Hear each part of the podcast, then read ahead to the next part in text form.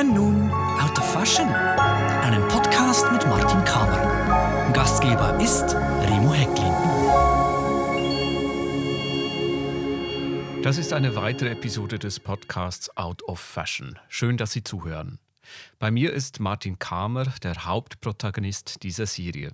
Martin Kamer ist Sammler von historischer Mode und wird weltweit als Experte beigezogen, besonders auch für Ausstellungen.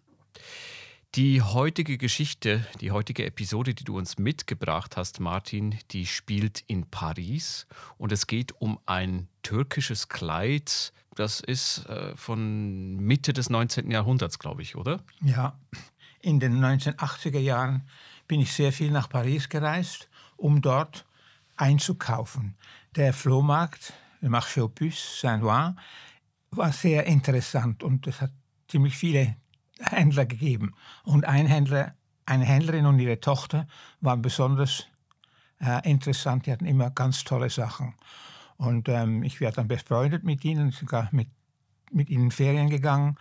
Und einmal bin ich ähm, da auf dem Flohmarkt und habe sie besucht und da zeigt sie mir einen türkischen, türkisches Kleid mit Pluderhosen. Also eine türkische, ein türkischer Frauenmantel, das heißt, der heißt auf der Türke nennt das Entari und eine Hose, die Dimce heißt.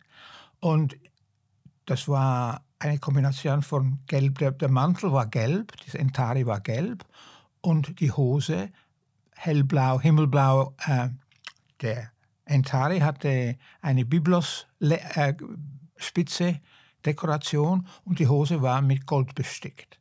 Und ich wusste, das ist nicht möglich. Das ist kein das ist nicht, was zusammengehört. Das sind zwei verschiedene Teile. Denn wenn die Hose mit Gold bestickt, muss auch das Entari mit Gold bestickt sein. Das ist einfach so. Und die äh, die Freundin, haben mir erklärt, dass sie, das hatte sie von einer französischen Diplomatenfamilie gekauft. Die Eltern dieser Diplomaten waren Diplomaten in Istanbul. Und als sie heimgekommen sind, haben sie Textilien mitgebracht. Und sie hatte noch andere Textilien. Und ja, ich habe es dann gekauft, was mir gefallen hat. Es ist auch eine plausible Geschichte. Also das, ja, ja, das Kleid ja, ist aus der Türkei nach Frankreich gekommen. Ja, ja aber sie hat, sie hat nicht geschaltet, dass das nicht geht. Aber das macht ja nichts. Mhm. Und ich habe es ja auch nicht gesagt. Ich habe es einfach gekauft, was mir gefallen hat. Und dann ein bis zwei Jahre später bin ich wieder bei ihr und dann sagt sie, du, ich habe was für dich. Ich weiß es nicht, aber es ist nur ein Oberteil von Charles Frederick Worth. Das hat die Etikett von Charles Frederick Worth drin gehabt. Und wer ist Charles Frederick Worth? Das war einer der ersten ähm, großen Modeschöpfer, die Etikett in ihre Kleider gemacht haben. Und dann zeigt sie mir ein Oberteil von ungefähr 1875, 80. Und sofort mit einer Goldstickerei. Und wusste ich sofort, das ist die gleiche Stickerei wie auf der Hose. Und dann habe ich es gekauft und habe zu ihr gesagt, du hast es bei den gleichen Leuten eingekauft wie das türkische Entari und die Hose, die ich bei dir gekauft habe. Da guckst du mich an und sagst, wieso weißt du das? Und dann sage ich, weil das ist, das ist die äh, Stickerei. Da ist also, die größte Wahrscheinlichkeit ist gewesen, dass diese Leute aus äh, Istanbul zurückgekommen sind mit einem Entari und einer Dimje, die zusammenpassten. Und dann waren sie eingeladen zu einem Kostümball irgendwo in Frankreich und Charles Frederick Worth war sehr berühmt für seine Ballkostümkleider.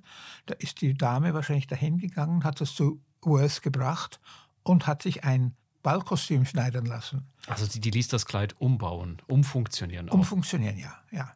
Und Worth hat die Hose beibehalten, aber den Entari hat er zu einer fashionable Silhouette des 1875er Jahre umgebaut. Und wer war, also der war in Paris aktiv? Oder er war in Paris, ja, ja, Er war ein Engländer, der aber in Paris gearbeitet hat. Er war der größte, zu langer Zeit der größte und berühmteste Modeschöpfer. Es war auch interessant, weil er hat sehr viel für, für die Kaiserin Eugenie geschneidert, aber auch sehr, für, sehr viel für amerikanische und russische Kunden. Und die, die Amerikaner hatten, er hatte den Vorteil, weil er Englisch sprach. Da, da, kamen die amerikanischen Damen, die nicht Französisch kannten, haben sich dann natürlich sehr heimgefühlt. Die sind natürlich zu ihm geflockt und haben, und darum hat es auch in Amerika sehr große, ähm, in den amerikanischen Museen gibt es sehr viele seiner Kleider, weil die amerikanische Elite die sehr gemocht haben. Und das Lustige ist, dass ähm, ist dann auch vom Brooklyn Museum gekauft worden, diese, diese Outfit. Denn Brooklyn Museum hatte eine sehr große ähm, Charles Frederick Worth Sammlung, aber kein Fancy Dress, also kein Ballkostüm oder Maskenballkostüm. Du, du sprichst jetzt von, von diesem türkischen Kleid, Ja, von diesem ja. Entari. Das Ja, ist ja. jetzt aber wo genau, weißt du das? Es, war im Brooklyn Museum, aber die, die, Brooklyn, ja. äh, das Brooklyn Museum Sammlung ist jetzt im Metropolitan Museum im Costume Institute. Das ist da übergegangen. Das ist übergegangen, ja. Ich kann mir vorstellen, im Laufe deiner Karriere, da hast du immer wieder mal Kleider zusammengeführt, die separat verkauft worden sind. Kommt das oft vor und, und oder wieso passiert sowas überhaupt? Und das ist, wenn, wenn jemand das nicht erkennt, dann kommt es, dann wird das auch an der. Jemand kauft etwas von einer in einer Garderobe und erkennt nicht, dass zwei Stücke oder drei Stücke zusammengehören. Und die denken, das ist, die denken an Einzelstücke. Also der Fehler passiert vielleicht schon zu Hause bei den Nachkommen, das die nicht das. wissen, dass das zusammengehört. Ganz genau. Ja. Ganz genau. Sind, ja, die kennen sich nicht aus. Du hast das in diesem Fall jetzt deiner Verkäuferin auch mitgeteilt. Du hast auch gesagt, hm, ich glaube, ja, ja, das ja, ja, ja. Weiß ich, dass das äh, von denselben Verkäufern ist. Ähm, Sie war erstaunt. Machst du Das das immer, dass du das dann sagst? Das ist ja auch so ein bisschen an, das kommt ein, eine an. Genugtuung vielleicht. Nein, ich möchte denen auch nicht die, die Nase Die Stimmung vermiesen. Ja, die Nase in den Kot reiben, das hat doch keinen Sinn. Das ist ja, sie haben einen Fehler gemacht und Mhm. das ist auch nicht, das ist nicht nett. Das ist, das ist kontraproduktiv, das kann man nicht. Hast du weitere Kleider aus der abendländischen Kultur in deiner Sammlung oder ist das sowas wie eine Ausnahme oder gibt es noch mehr Äh, türkisches oder überhaupt türkisch inspiriertes? Nein, aber ich habe schon Sachen gekauft, die aus China kamen, aber für den europäischen Markt. Da ist nämlich sehr viel schon im 18. und 17. Jahrhundert sehr viel in, der, in China und Indien für den europäischen Markt hergestellt worden. Also sind das Kleider oder Stoffe? Beides. Also Kleider, es ist eher so Morgenröcke, eine Art, ja, die haben sie schon gemacht. Aber sonst haben Europäer Stoff nach China geschickt zum Anmalen oder zum Besticken. Oder China hat Seiden produziert nach europäischem Muster, aber man sieht eigentlich immer, da ist eine chinesische Sensibilität dahinter. Das ist schon europäisch, aber es ist trotzdem nicht europäisch. Das ist eine gute Vermischung, sehr interessant. Das heißt, kann ich mir das vorstellen, dass man zum Beispiel in Frankreich, in Paris äh, vornehmlich dann diese Kleider designt hat und diese Schnittmuster dann in den asiatischen Raum geschickt hat? Oder wie, wie, wie ging das dann? Nein, die, die Sachen sind in Europa hergestellt. Also die, diese, diese Morgenröcke, diese Sla, äh, die in, auf, auf Holländisch heißen sie Slabrocken. Und die waren eigentlich in Japan. Das sind so Kimonos in Japan. Und die haben dann, die musste man nicht, nicht umschneiden. Das war, ist dann importiert worden und von, von, den Herren getragen worden. Und aus Indien sagst du auch, da sind Stoffe dann Das- nach Europa gelangt? Äh, ja, indische Stickereien oder auch indische, indische Koromandelstoffe. Also schon sehr früh hat man da Ja, importiert ja, ja, und exportiert, was das. Zeug hält. Das war Wurde das immer gern exotisch. gesehen, dann auch hierzulande oder überhaupt in Europa? Diese Äh, fremdländischen ja, das war Stoffe? sehr, das war sehr ähm, von den Leuten, von den Kunden sehr begehrt. Aber es gab dann viele Edikte, wurde dann verboten, damit die einheimische Industrie nicht leidet. Das war mit, den- mit den ähm, Indien, diese indisch bedruckten Stoffe, das war, die waren dann verboten.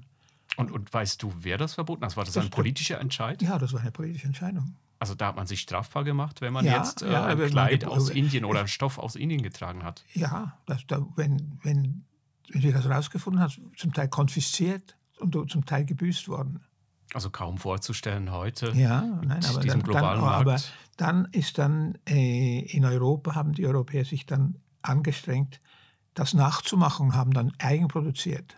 In Jouy, en Josas und dann natürlich auch in der Westschweiz. Da hat es sehr viele Baumwolldruckereien gegeben. Also man hat gelernt von diesen Techniken, von, Ja, von dieser ja, auch Präzision, Ja. die da aus dem fernen Osten zu uns gelangt ist. Historisch bedingt schon über die Seitenstraße wahrscheinlich lange Zeit. Ja, ja auch bei den, ähm, beim Porzellan. Gab es denn auch Jahrhundert. Dinge, die zum Beispiel, wenn wir jetzt schon bei diesem Thema sind, die aus der Schweiz äh, nach Indien oder nach, nach, nach Asien exportiert worden ist, jetzt textilmäßig? Textilien, ja. Zum Beispiel, äh, da gab es eine Familie Ziegler und die hat in Persien Teppiche gemacht. Und die heißen immer noch Zieglerteppiche. Und das war eine Zürcher Familie, die, die waren ganz wichtig in, in Iran. Aber die waren da vor Ort. Gab es denn auch Produktionsstätten in der Schweiz, die dann ihre Ware exportiert haben? Weißt du von, von was? Also zum Beispiel aus St. Gallen? Ja, ja, ja. ja. Das war eine große, das war ja große ähm, Industrie, sehr große Industrie. St. Gallen, Appenzell, die Tücherdruckerei. Und eben dann in, im Wattland, das waren die Hugenotten, die von Frankreich vertrieben wurden. Die haben sich dann im Wattland also, oder in Genf angesiedelt und haben ihr Know-how mitgebracht für Uhrenindustrie zum Beispiel, Goldschmiedekunst und Stoffdruckerei und Webekunst.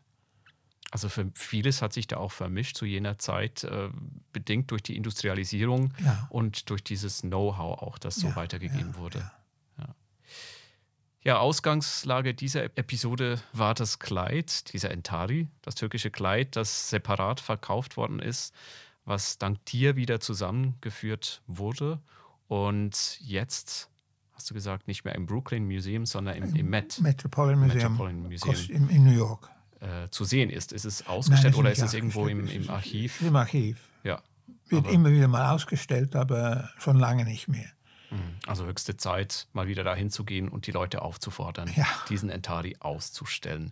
Lieber Martin, herzlichen Dank für diese Ausführung, dieses interessante, hintergründige, was du uns mitgebracht hast in der heutigen Episode des Podcasts Out of Fashion.